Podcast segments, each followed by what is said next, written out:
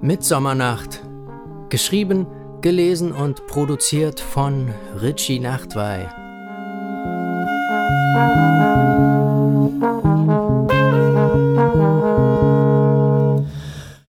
Auf der Kreuzung steigern sich gerade ein paar Hippies in ihre kakophone Ekstase. Bretterbühne, zusammengewursteltes Schlagwerk in wildem Getue, das mit der Bassistin und mit dem die Bassistin nicht viel anzufangen weiß. Verstimmte Gitarren gegen zwei jaulende Saxophone und über allem ein Sänger, der in unartikuliertem zergeht. Mitsommernacht, Fête de la Musique, Frankfurter Tor. Der Abend ist traumhaft dennoch. Und gerade weil, aber vor allem wegen dir.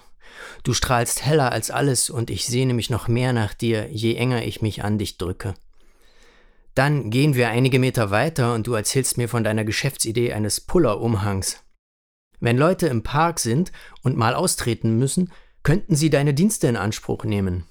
Du hättest diesen gigantischen Umhang um, den du ausbreiten, vielleicht sogar separat hinstellen könntest, um es jeder und jedem in jeder Situation zu ermöglichen, sich zum Pullern dahinter zu hocken.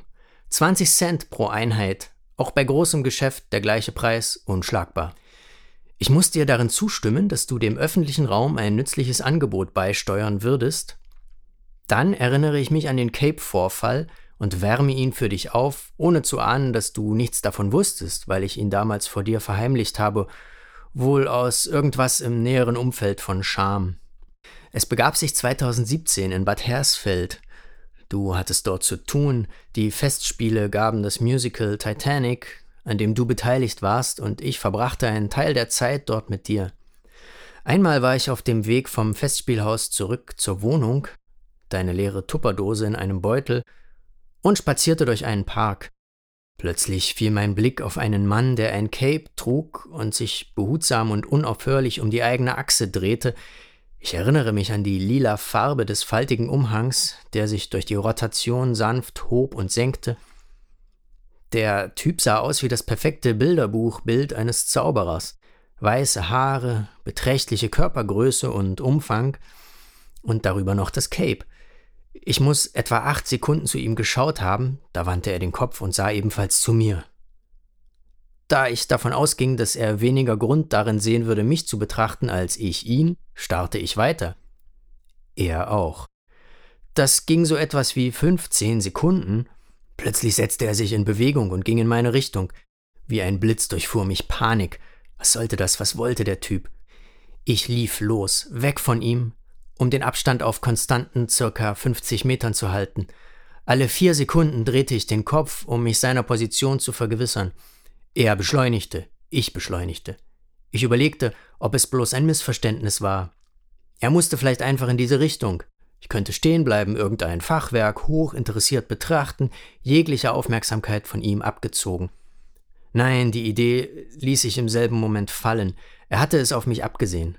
Ich beschleunigte abermals, Blick über die Schulter. Der Abstand blieb. Ich schaute für eine halbe Sekunde in das Gesicht des Mannes. Kein Bart, Brille ohne oder mit feinem Rand, Nase, Augen, Ohren, ein Gesicht eben. Was mir auffiel und mir eine Gänsehaut bis zur letzten Pore bescherte, war die vollständige Ausdruckslosigkeit, die in diesem Gesicht lag. Kälte, Leere, ein Unsein, auf vielerlei Weise ließ es sich beschreiben, wo nichts zu beschreiben war, als hätte Michael Ende die kindliche Kaiserin tatsächlich sterben lassen, alles aus und vorbei. Auf der anderen Straßenseite sah ich jetzt ein Seniorenheim. Ich blickte mich um, der Abstand schien sich zu verringern, da ich einen wertvollen Augenblick verstreichen lassen musste, um eine Entscheidung zu treffen. Die Straße war frei. Kalter Schweiß stand auf meiner Stirn und suppte aus meinen Achseln die Flanken hinunter. Mit zwei Sprüngen war ich drüben und rannte nun fast bis ich die rettende Lichtschranke mit Glastür erreichte, die sich aufschob und mir Einlass ins Foyer des Seniorenheims gewährte. Ich schlich scheu um eine Informationstafel und beobachtete das Draußen und die Glastür. Nichts geschah. Ich ließ zwei Minuten verstreichen und rang nach Luft und Klarheit. Meine Anwesenheit war am Empfangstresen nicht weiter beachtet worden. Ich schielte in alle Richtungen, durch alle meinem Sichtfeld verfügbaren Fenster und Türen, Dann glitt ich zurück ins Freie und stand unsicher auf dem Gehweg. Der Cape-Mann war weg. Ich sah zu, dass ich zur Wohnung kam, blickte mich auf dem Weg noch unzählige Male in alle Richtungen um. Im Wesentlichen niemand da. Hin und wieder wer mit Hund, einer an seinem Auto mit Schwamm und Gartenschlauch. Bad Hersfeld ist die typische Mein Haus, mein Auto, mein Gartenschlauch Kleinstadt. Verschlafen, Einkaufsstraße mit Kettenläden, rauchende Teenies am Busbahnhof, Ententeich und die größte romanische Basilika nördlich der Alpen. Dann sind wir zu Hause. Die Mitsommernacht ist inzwischen tatsächlich zur Nacht geworden. Du schüttelst den Kopf über meinen Cape-Vorfall. Was du davon nun halten sollst, das weiß ich auch nicht. Vielleicht war der Typ einfach einer mit einer guten Geschäftsidee, der mich als ersten Kunden für seinen nagelneuen Pullerumhang anwerben wollte. Ja, vielleicht.